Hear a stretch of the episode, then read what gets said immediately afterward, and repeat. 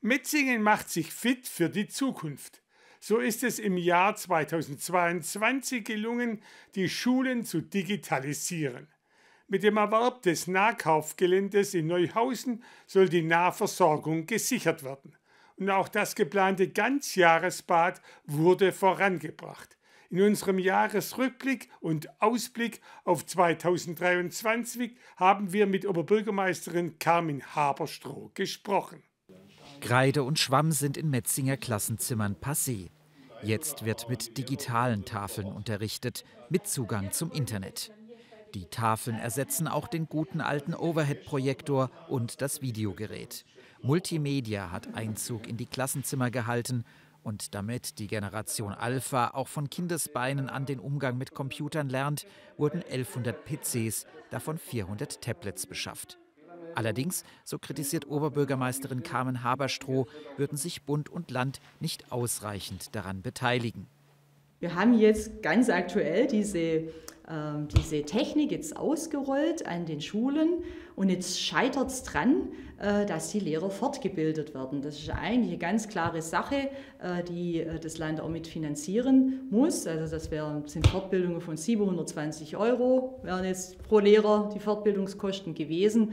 Das ist das Land momentan nicht in der Lage, das zu tun.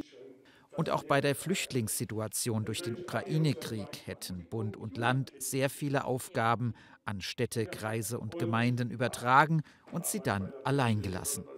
Uns ist es gelungen, dass wir ganz, ganz viele Private auch ähm, aktivieren konnten. Also ganz, ganz viele Bürgerinnen und Bürger haben dann auch Privatwohnraum zur Verfügung gestellt. Und äh, wir haben dann Hand in Hand auch mit dem Kreis zusammengearbeitet. Die Stadt Metzinger hat dann selber entschieden, auch selber als Zwischenmieter aufzutreten. Und da sei der Stadt Metzingen auch einiges gelungen, so Haberstroh, vor allem auch dank des Ehrenamts. Ohne ehrenamtliches Engagement sind auch die vielen Feste nicht denkbar, allen voran das Stadt- und Heimatfest mit Festumzug. Zum ersten Mal seit Corona konnte es wieder stattfinden und noch ein Projekt konnte jetzt wieder aufgenommen werden, das Ganzjahresbad. Dieses Projekt muss man ja stoppen während äh, der, der Pandemie, einfach aufgrund der finanziellen Situation, der Unsicherheit. Und dann hat sich natürlich das Gremium, denke ich, auch verantwortungsvoll, da stand ich auch dahinter, entschieden, das Verfahren zu stoppen. Und äh, dann hat man jetzt äh, im, im, äh, im Sommer dieses Jahres dann die Entscheidung wieder neu in den Gemeinderat eingebracht. Nachdem die Stadt das Projekt vor Corona mit viel Bürgerbeteiligung angegangen war, konnte sie jetzt die Ausschreibung auf den Weg bringen.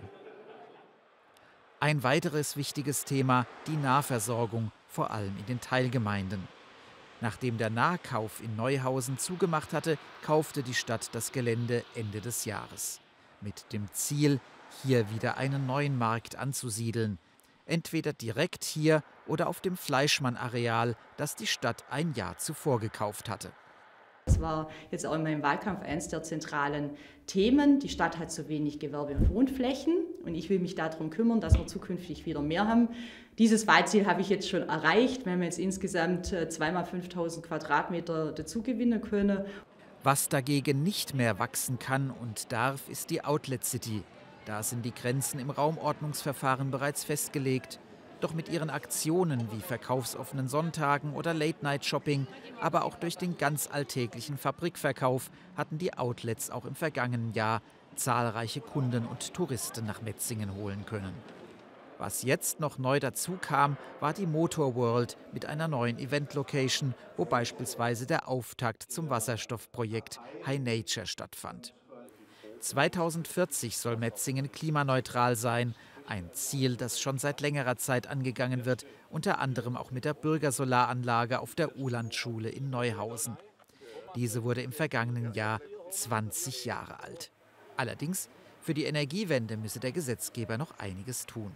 Wir haben viel zu viel Bürokratie im Land. Es gab jetzt auch einen Brandbrief äh, vor einiger Zeit, der ja unterzeichnet worden ist, äh, sowohl vom Städtetag als auch vom Gemeindetag, als auch von, von, von der IHK und von der Handwerkskammer.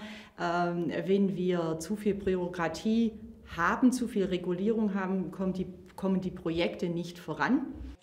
Dazu brauche es nicht nur Vereinfachungen, sondern auch die Bereitschaft der Bürger, im einen oder anderen Fall Einschränkungen zu akzeptieren, so Haberstroh.